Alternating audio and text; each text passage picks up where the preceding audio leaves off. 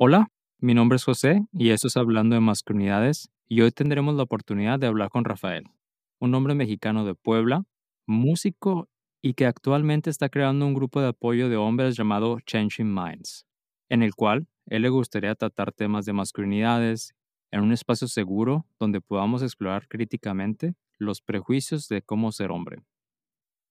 Durante este capítulo, llamado Tenemos que hablar, me gustaría abordar con Rafael precisamente esta pregunta de qué significa ser hombre y nuestras relaciones personales. ¿Cuáles son los riesgos y beneficios de los llamados también círculos de hombres? Está escuchando Hablando de Masculinidades, un podcast para dialogar y reflexionar sobre el machismo, las masculinidades y la equidad de género. Aquí abordaremos varios temas como los micromachismos, la salud mental y los roles de género, que estamos seguros serán muy interesantes para ti. Comenzamos. Rafael, bienvenido. Hola José, muchas gracias por la invitación. Gracias a ti por estar aquí. Rafael, cuéntanos algo que te gustaría que nuestros escuchas supieran de ti. Bueno, eh, de mí en general, soy músico, como lo dijiste hace rato, y bueno, he atravesado por ciertas circunstancias por las que me hicieron abrir este grupo, también por conocidos que, con los cuales he platicado y me he dado cuenta que necesitamos espacios para platicar sobre nuestro sentir, ¿no? Este, porque muchas veces se nos enseña a guardarnos muchas cosas y cuando salen todas esas cosas, pues no es de muy buena manera. Entonces es lo que, lo que me animó, ¿no? A que todos estemos bien con, como sociedad, como, como individuos también, ¿no? Entonces, pues lo principal es que quienes, nos escuchan sepan que hay gente que, que los quiere escuchar, que, que quiere ayudar también a construir una mejor sociedad, mejores individuos. Qué interesante esto que hablas. Cuando nos conocimos, de hecho, tú y yo nos conocimos por medio de Instagram, que llegué a tu cuenta Changing Minds, y publicaste precisamente este video preguntando qué significaba ser hombre. Me interesaría preguntarte, ¿en qué momento en tu vida estabas cuando publicaste ese video? En ese momento yo acababa de terminar una relación, no, no tiene mucho tiempo, ¿no? Y bueno, ya me había planteado muchas preguntas, pero esa se me vino a la, a la mente un día, no sé, y me empecé a cuestionar así de que, bueno, ¿qué significa para en concreto ser hombre, no? Y pues me di cuenta que era muy...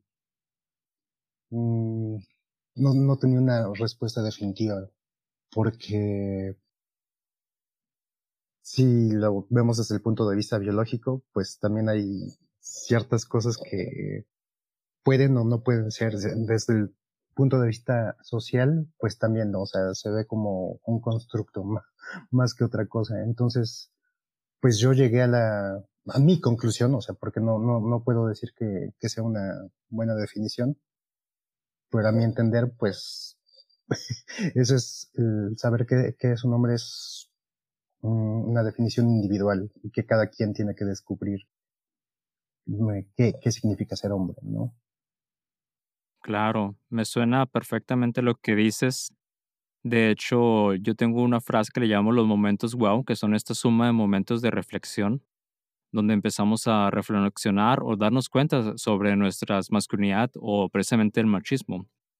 Porque cuando hablamos de masculinidades, no podemos evitar hablar del machismo, porque también es parte de esta definición de lo que es ser hombre.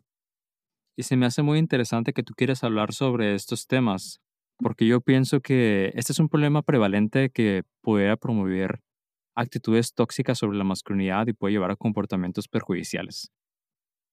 Se me hace muy importante, como dices tú, que tengamos un espacio para poder hablar sobre ellos sin prejuicios, donde podamos mostrar nuestras emociones. Y te aplaudo este esfuerzo que estás haciendo. No, igual, o sea, creo que es importante que nos vayamos sumando más personas, ¿no? Al diálogo, al entendimiento de por qué tenemos ese tipo de comportamientos, ¿no? Porque, pues creo que antes, pues no se cuestionaban, ¿no?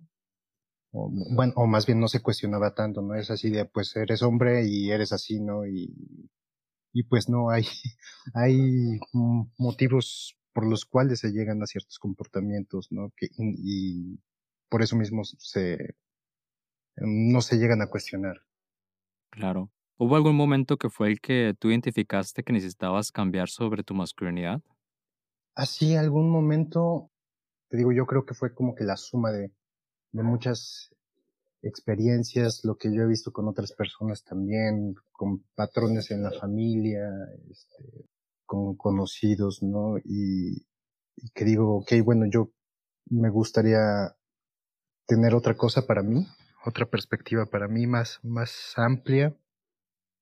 Este, y sí, pues no creo que haya habido un, un momento, sino más bien un camino eh, lleno como de ciertas cositas, ¿no? Que me hicieron darme cuenta, ¿no? Y cosas distintas, obviamente. Entonces fue sumo A más B, entonces el resultado es eh, que hay cosas en mí que quiero cambiar para estar sano, ¿no? Este, y, eso creo que es el, el trabajo que tenemos que hacer todos, ¿no? O sea, estar bien con nosotros mismos, más allá de quedar bien con las personas, o sea, eh, desarrollándonos sanamente eh, y así a través de ese trabajo individual, pues crear mejores relaciones interpersonales, ¿no? Fíjate que es un tema bastante importante el tema que mencionas sobre la salud mental, porque hay este estigma de la salud mental sobre los hombres donde un hombre no puede ser, um, no puede ser sensible, no puede mostrar sus emociones, no puede llorar. Y precisamente esas restricciones, que precisamente es eso, de no permitir al hombre mostrar sus emociones y pudiera ser en estos grupos donde los hombres pudieran mostrar estas emociones, ¿no? Claro. Sí, definitivamente. O sea, yo creo que esa parte de callarnos nuestras emociones, desde cansancio, tristeza, enojo, o sea, lamentablemente tienen repercusiones muy grandes, ¿no? O sea, y digo, jamás es justificable una, una mala reacción, pero creo que sí es importante saber de dónde viene para poder trabajar y en lugar de eh, castigar, prevenir. ¿Cuál es la manera de prevenir? Pues escuchando, ¿no? ¿Qué es lo que, que tenemos que decir? Claro. Y cuando platicas tú con otros hombres sobre el tema, ¿cómo reaccionan? Pues fíjate, hay de, hay de todo, ¿no? Desde el que dice, no, pues este, la verdad sí quiero expresarme mejor, pero siento que eh, mi entorno no me permite, ¿no? Hasta los que culpan a, otros sectores de la sociedad por, por su estado, ¿no? Y creo que eh, la conversación va más allá de culpabilizar, o sea, porque sí, creo que, pues socialmente, pues tenemos una carga eh, muy grande, ¿no? O sea, librarnos del machismo sistemático que viene de años y años y años, pues es un trabajo pues grande, pero que se tiene que hacer, ¿no? Es sanar uno y hacer las paces con la infancia herida que algunos tuvimos, eh, y pues sí, trabajar en, en el individuo sin culpar al, al, entorno. Y este, pero pues sí, existen de, te digo, yo creo que son los dos principales tipos de personas con los que me toca platicar. Quien como que sí está dispuesto a, a trabajar en sí mismo y quien también busca culpabilizar a otros. Claro, porque está difícil entender cuál es nuestra responsabilidad dentro de este, de este paradigma que tenemos de ser hombres, ¿no? Porque muchos años hemos vivido fuera de este cuestionamiento de qué significa ser hombres. Entonces, cuando llega alguien y te pregunta o te cuestiona o quiere reflexionar sobre realmente lo que significa ser un hombre para él, esto te pudiera mover el tapete, ¿no? No sé, me pasó a mí con amigos, con familiares, donde empezamos a reflexionar sobre ciertas actitudes Y como dices tú, hay esos 2 tipos de personas, el que dice: "Claro, no, nunca lo había visto así", pero tienes un excelente punto, y están los otros tipos de personas que dicen: "No, es que esto es ser hombre, esto es, así se hace, y cualquier otro tipo de de cambio, pues, no pertenece a lo que nosotros somos", ¿no? De ser, por ejemplo, ser sensibles con la pareja, o ser sensibles con los niños, de poder, este, tener la habilidad de de paternar conscientemente, de lugares, por ejemplo, como el trabajo, de evitar esta desigualdad o desequidad de género cuando estamos trabajando con hombres y mujeres, y no solo eso, sino también personas de de la comunidad LGBTQ que también tenemos que respetar, y todos estos conceptos son difíciles para muchas personas cuando se les cuestionan por primera vez. Sí, claro, definitivamente. Yo creo que precisamente todos esos prejuicios vienen de, pues, desde la ignorancia y obviamente si ignoramos algo, pues no podemos trabajar en eso, ¿no? Entonces, pues, y ni siquiera yo, yo creo que mm, ni siquiera tendríamos que, que trabajar en cosas, en ese tipo de asuntos, ¿no? Porque finalmente lo que nos queda es pues, más allá de respetar, pues, dejar ser, ¿no? O sea, hay cosas ajenas a nosotros que no, no podemos ni entender porque, pues, escapan de nuestras experiencias. Y está bien, o sea, pero creo que nos cansamos tratando de buscar explicaciones, ¿no? A, a cosas que, pues, no nos tendrían que importar, básicamente, ¿verdad? Me encanta esto que dices porque yo creo mucho en por una parte, la autocrítica, pero la crítica externa es muy importante para lograr un cambio, ¿no? Yo te cuento, yo yo llegué a vivir a Alemania y llegué con muchos paradigmas de México, desde tener una cita con una persona, de cómo es tener una cita, de, tú sabes, abrir la puerta, pagar por los boletos del cine, pagar por la comida, pero a la vez un poco de esta expectativa de como yo ya di todo esto, ¿cuál es lo que le corresponde a la otra persona? Y curiosamente, y gracias a, todas esas experiencias con personas con las que llegué a salir, hubo una crítica directa hacia mi persona o hacia mis paradigmas de cómo hacía yo las cosas, de no necesitaba yo, por ejemplo, acompañarla en la noche. Alemania es un país muy seguro, entonces existe mucha esta libertad o no hay esa necesidad de acompañar a, a tu pareja a su casa por miedo a que le pueda pasar algo. Y todo eso fue un paradigma para mí hasta cierto punto difícil de romper porque era algo de hace años. De hecho, tú estuviste aquí en Alemania, me parece, ¿no? Sí, claro, fíjate, me parece, me pasó algo similar. Bueno, no, no salí con nadie allá, pero eh, yo compartía departamento con una chica, ¿no? Y se me hacía muy común pues abrir la puerta y cosas así, ¿no? Y ella un día me, me comentó, nunca he conocido un hombre que, que haga esto, ¿no? Y yo así de, pues, pues no sé, o sea, no, no lo hago por, porque no puedes hacerlo o porque quiera quedar bien, o sea, lo hago porque así me lo enseñaron. Y, y, y si me, me quedé pensando, ¿no? De por qué me enseñaron a hacer esto, o sea, cuál es el fin. Yo lo hago sin pensar, ok, pero cuál es el trasfondo, ¿no? Y este, pero sí son culturas muy, muy distintas, este, y bueno, también yo creo que, pues como el nivel de vida es di distinto, obviamente los patrones eh, sociales son distintos también. Tien tiene mucho que ver, o sea, ellos están en una cultura privilegiada en ciertos aspectos también y que cambian todo la interacción. Claro, pero no significa también que Alemania ya esté fuera de los alcances de la, de la masculinidad tóxica. Ah, claro, sí, sí, sí. Hay ciertas este, acciones que también me ha tocado llegar a vivir con hombres y mujeres aquí en Alemania y me he puesto a pensar, bueno, tal vez México no está tan mal en ciertos aspectos. Hay de todo. Lo importante es, como tú dices, esta reflexión de qué significa lo, o por qué estoy haciendo lo que estoy haciendo.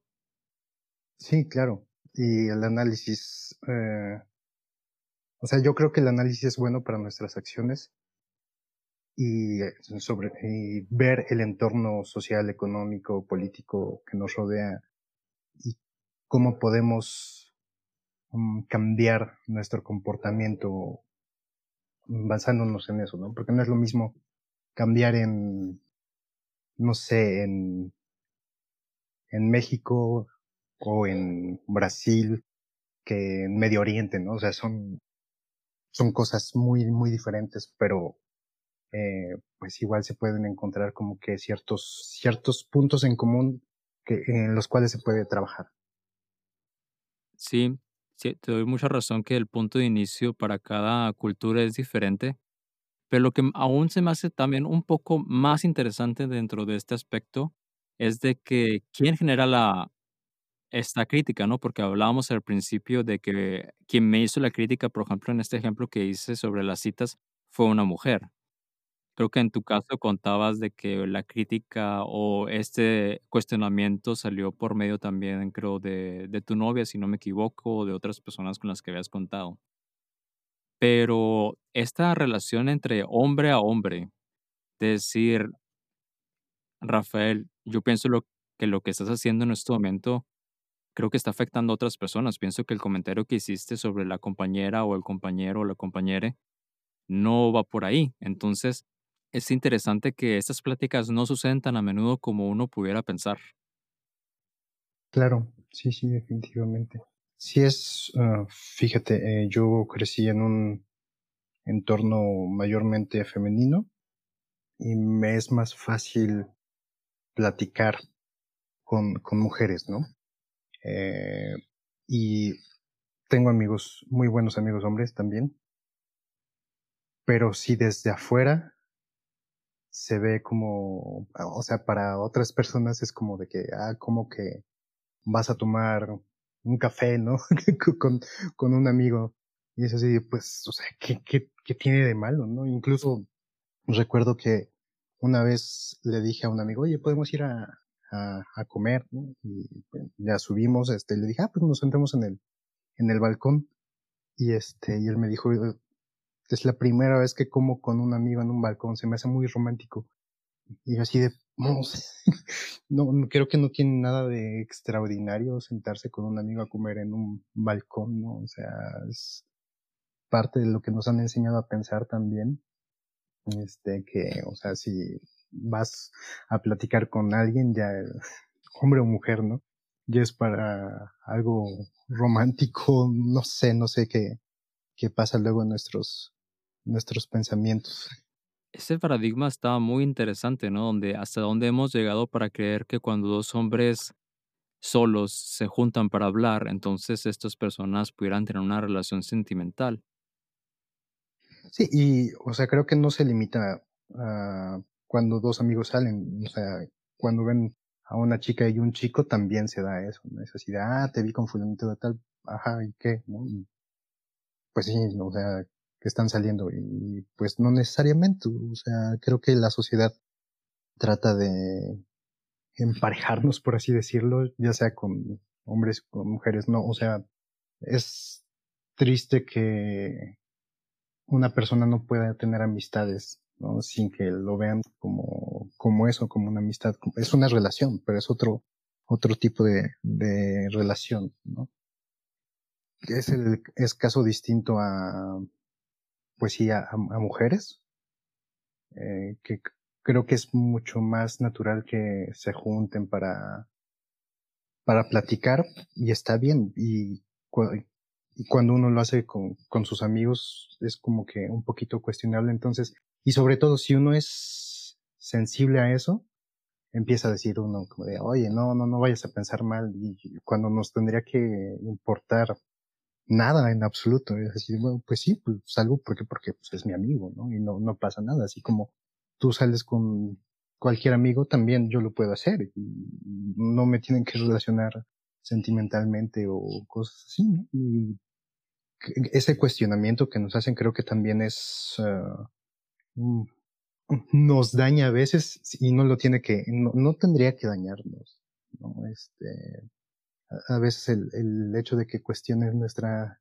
sexualidad es como de que no, no, no, no, no, es que eso no lo hago porque eso no es de hombres y, ajá, pero ¿qué es de hombres para ti entonces? Fíjate que ese punto de la sexualidad es un punto también importante dentro de, esta, de lo que pertenece a la masculinidad, donde los hombres se nos da otra vez este paradigma de que tenemos que ser un ser sexual al 100%, que cualquier persona que conozcamos, ya sea hombre o mujer, deberíamos tener un interés sexual sobre esa persona. Claro, sí, sí. Y creo que por querer cumplir en el, entrar en el estereotipo de, de hombre, pues muchas veces se caen en ciertas actitudes, eh, pues dañinas para, para uno, ¿no?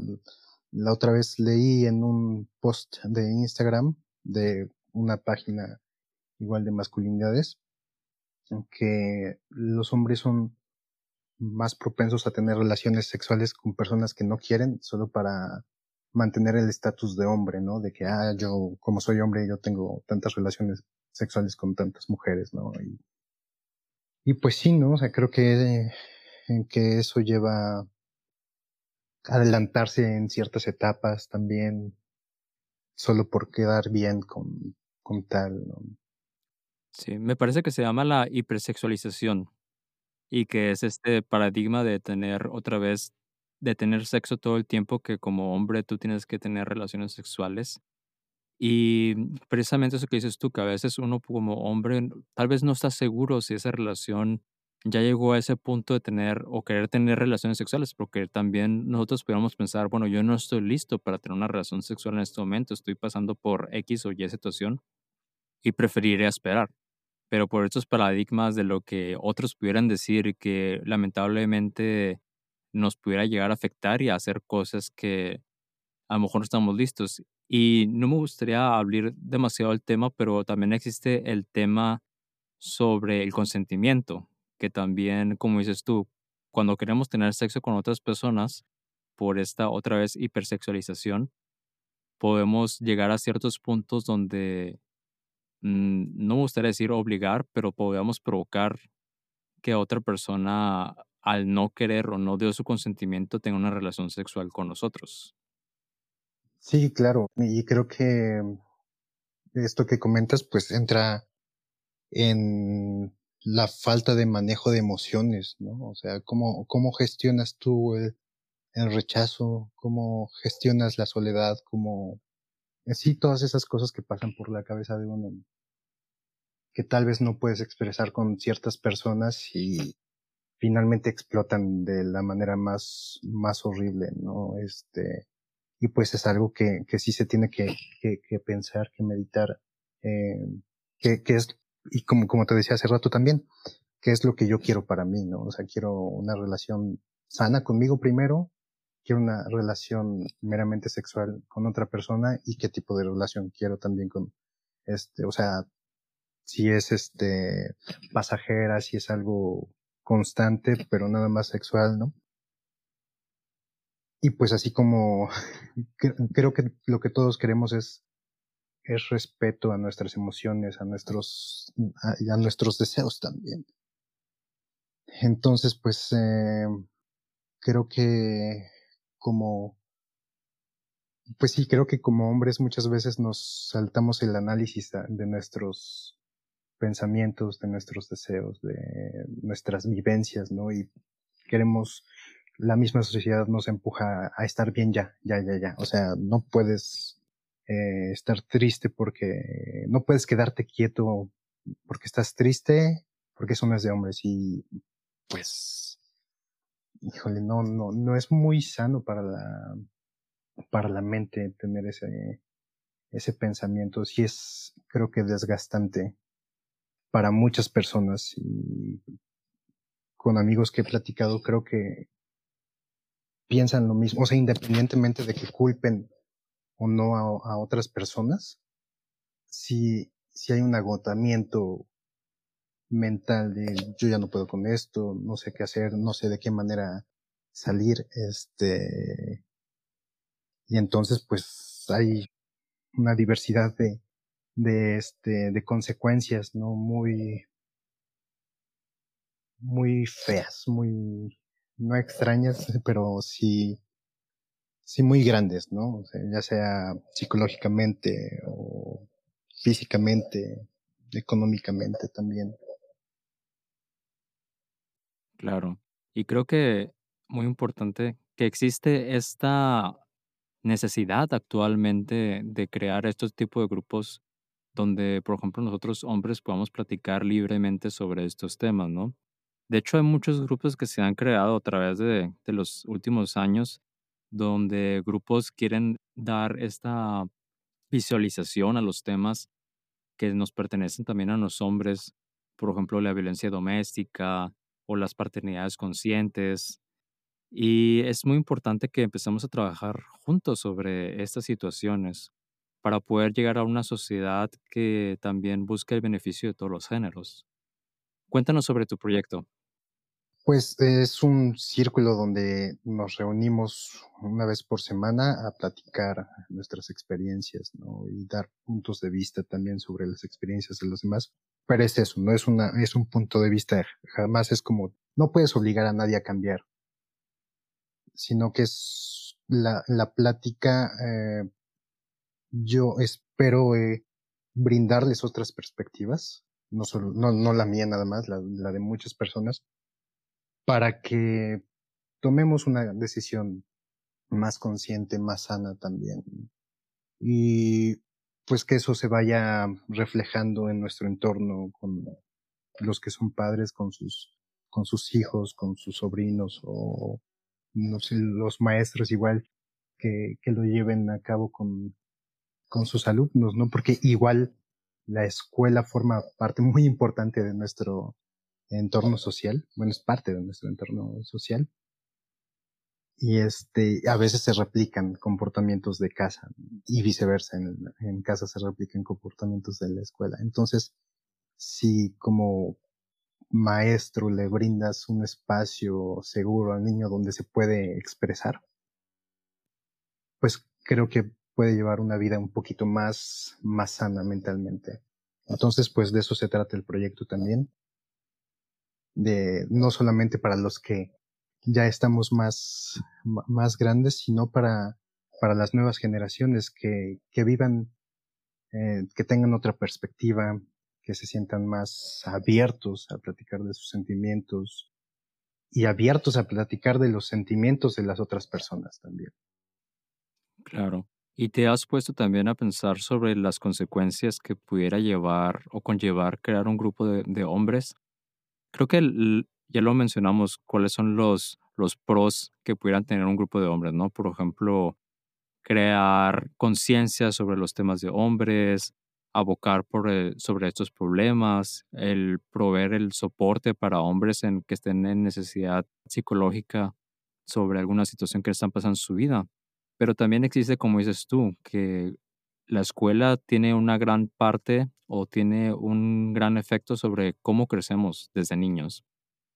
Y por ejemplo, alguna vez llegué a escuchar que el cambio sobre la masculinidad tiene que estar basado también en la equidad de género, porque si no, hay grupos de hombres, los llamados MRAs. Estos, este grupo de hombres, hay algunos que piensan que los hombres son, realmente somos las víctimas de todo lo que está pasando en el mundo. Hay hombres que piensan que las mujeres son quienes eh, los ah, disminuyen en su sexualidad o que por ser, digamos, menos atractivos no tienen oportunidad con alguna mujer. Entonces, hay ciertos grupos que pudieran realmente atraer a, a visiones más extremas sobre ciertos problemas. Yo pienso que, o soy de las personas que piensa que si una respuesta parece sencilla, entonces creo que vamos más por ahí. Creo que las cosas que estamos viviendo son más complicadas que decir sí o no, o esto es lo que está pasando y por eso está pasando otra cosa, ¿no? Sí, sí, sí, definitivamente. Sí, es, creo que lo que te comentaba cuando nos conocimos, ¿no? De estos grupos de men growing at their own way o algo así, no me acuerdo. Men Going the Other Way, Ajá. Y este, el otro grupo de Red Pill, que, o sea, es como parafraseando a, Alicia en el País de las Maravillas, ¿no? Que te tomas la pastilla roja y ves la realidad y cuál es la realidad según ese grupo, pues que el problema es la socialización con, con mujeres, ¿no? Y creo que eso es algo muy reduccionista y evasivo de nuestra responsabilidad, ¿no? Creo que si nosotros como individuos trabajamos en nuestros pensamientos, nuestro entorno mejora. Además, por ejemplo, si yo pienso de cierta manera, no me voy a querer involucrar con esas personas que están culpando a, a, los demás, ¿no? No, no porque no, no les vaya a hablar para nada, pero pues es así de, pues, pues es algo que no quiero para mi vida. Entonces, pues me mantengo al margen de, de, esos grupos. No es que no, no vaya a ser una crítica, claro que la voy a hacer. Pero este, pues simplemente no me voy a sentir identificado con esas ideologías tan extremistas. Y este, y creo que sí, una de las consecuencias de trabajar en nosotros es el cambio de relación con, con nuestras parejas, ¿no? Con, con las figuras femeninas en, en, nuestras vidas, ¿no? También con hombres, por, por eh, naturalmente, pero creo que es una consecuencia de, de trabajar en uno mismo. No, no creo que eso sea la, la meta, sino como una consecuencia natural del trabajo que, que se hace. Fíjate que cuando uno empieza a trabajar en uno mismo se encuentran muchos temas. Hace poco conocí una persona muy interesante. Esta persona es vegana y él menciona que él es vegano por los animales. Y se me hace muy interesante su historia donde él empieza salvando animales en la calle y llegó al punto donde pensar, ¿cómo puedo salvar animales en la calle, pero seguir comiendo animales en mi casa? ¿Cómo puedo seguir consumiendo alimentos que dañan al medio ambiente? Y es, como dices tú, desde el punto de la reflexión es cuando uno se empieza a dar cuenta de ciertas actividades, que cada quien es libre de hacer lo que considere correcto, pero su pensamiento se me hace bastante acertado de decir, también me gustaría llegar a la equidad, no solo de género entre humanos, y también tener una equidad con el medio ambiente. Sí, claro, o sea, yo creo que el hecho de hacernos conscientes de nuestras, de las consecuencias de nuestros actos es muy valioso, ¿no? Y eso nos va a llevar a diversidad de, de resultados, obviamente. Entonces, en el caso de, de estos, de nuestros grupos, por ejemplo, que es para hablar de las masculinidades, pues el resultado va a ser, pues estar más en paz con uno mismo también, ¿no? Y con los demás. Exacto, y también creo que también una pregunta muy válida en, los grupos de hombres sería de qué maneras podemos los hombres convertirnos en aliados y defensores de la igualdad de género y cómo hablar de estos temas también con otros hombres. Yo creo que si nos abrimos a la conversación entre nosotros, va a ser más fácil abrirnos también con otras personas. O sea, abrirnos a escuchar pues lo que, lo que es necesario para las mujeres también, ¿no? Porque mm, nosotros no podemos dar algo que, que no tenemos en ese sentido, ¿no? Hay, yo creo que hay otras cosas en las que sí, pero en ese sentido, o sea, no podemos escuchar y a veces hasta como que nos sentimos ofendidos que no debería de ser así, ¿no? Pero es que, pues si no, si no hablamos con nuestra pareja, si no hablamos con nuestros amigos, con nuestra familia de cómo nos sentimos, pues es, no quiero, no, no, no sé si natural, pero creo que sí la consecuencia es como que decir, pues es que yo también me voy a cerrar a las opiniones de los demás, me voy a, me voy a cerrar a, la, a los sentimientos de, de, otras personas, ¿no? Porque si yo no, sí, ahora sí, si yo no, no soy escuchado, ¿por qué, ¿por qué voy a escuchar a otros? Entonces sí creo que es importante que validemos esas cosas nuestros sentimientos, los propios, para darle cabida y entendimiento a los pensamientos y sentimientos de otras personas. Me estaba acordando del efecto de interindependencia, que significa cuando una persona es independiente suficiente, pero darnos también cuenta que necesitamos a las demás personas para poder este, tener una relación con los demás. Cuando lleguemos a eso como sociedad, vamos a realmente llegar a un punto de avance y equilibrio para nosotros. Sí, pues, o sea, serían las relaciones más sanas porque, de hecho, muchas relaciones creo que están basadas en la dependencia emocional o económica o psicológica, lo, lo que sea. Y creo que la interdependencia eh, debería de ser la base para una relación sana de cualquier naturaleza. Claro. Y una pregunta que tengo para ti, tú que estás trabajando en ese tema de grupos de hombres, es, ¿cómo podemos crear espacios seguros y de apoyo para que los hombres discutan estos temas y se apoyen mutuamente en su camino hacia el crecimiento y la transformación personal? Pues yo creo que es más simple de lo que pensamos, porque siempre hay, hay gente, hay hombres queriendo expresar sus, sus sentimientos. Obviamente hay personas que, que, que quieren hacerlo de una forma un poquito más agresiva con otras personas, pero abrir el espacio eh, realmente es fácil. Ir como que abriéndose, abriendo más la conversación es un poquito más difícil, ¿no? Hacerse responsable también de las palabras y de las acciones es un poquito más, más difícil también. Y creo que lo que nos ayuda mucho a, en estos grupos es la empatía, ¿no? Decir, bueno, ok, yo no viví por estas situaciones, pero me pregunto qué pudo haber ocasionado esto, ¿no? O cuéntame más, este, quiero entender mejor la, mejor el, el contexto de por qué te estás expresando así. Y este, pues sí, yo te digo, yo no creo que sea tan difícil abrir el espacio. Eh, abrir la mente es un poquito más complicado que, abrir el espacio. Eh, hay, creo que te comenté también a ti que las, curiosamente, los comentarios que más me llegaban o las personas que más compartían eran mujeres y una amiga psicóloga me escribió y me dijo que, que ella había intentado hacer grupos eh, de, de, terapia con, con hombres, pero que no les gustan los grupos. Y yo creo que más allá de que no les, no nos gusten los grupos, es como que no nos gusta abrirnos con personas que nos puedan ver frente a frente y es un poquito más fácil interactuar con, con personas desconocidas a través de, de una red social. Creo que nos cuesta también ser vulnerables, ¿no lo crees?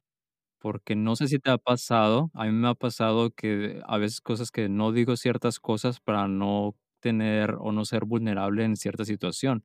Y es precisamente este círculo de hombres donde se genera esta gran vulnerabilidad de estar con otros hombres y demostrar quiénes somos realmente y que nos pueden criticar, que puede ser que alguien no acepte nuestras ideas y la verdad es que muchos hombres le tenemos miedo a la crítica.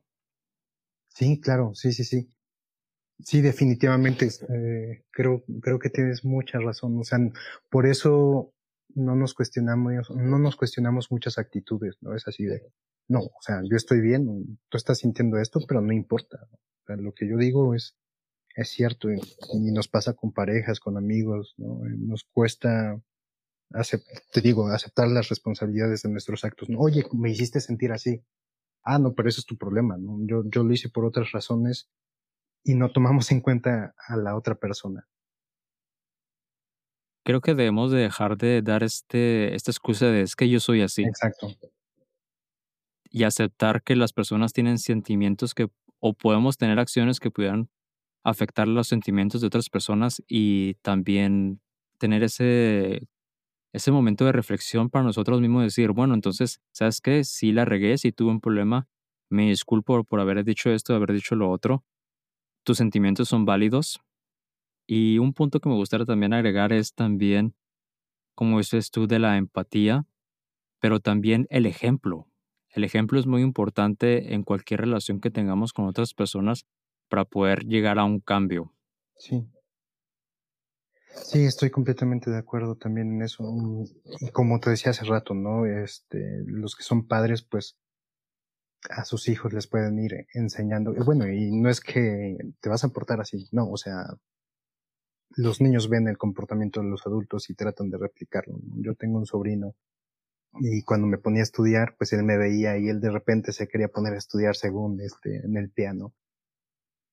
Entonces, pues aprenden por repetición los niños muchas veces. Entonces, si empezamos a cambiar nuestro comportamiento, pues creo que va a haber un cambio generacional muy, muy importante. Y creo que se está dando también.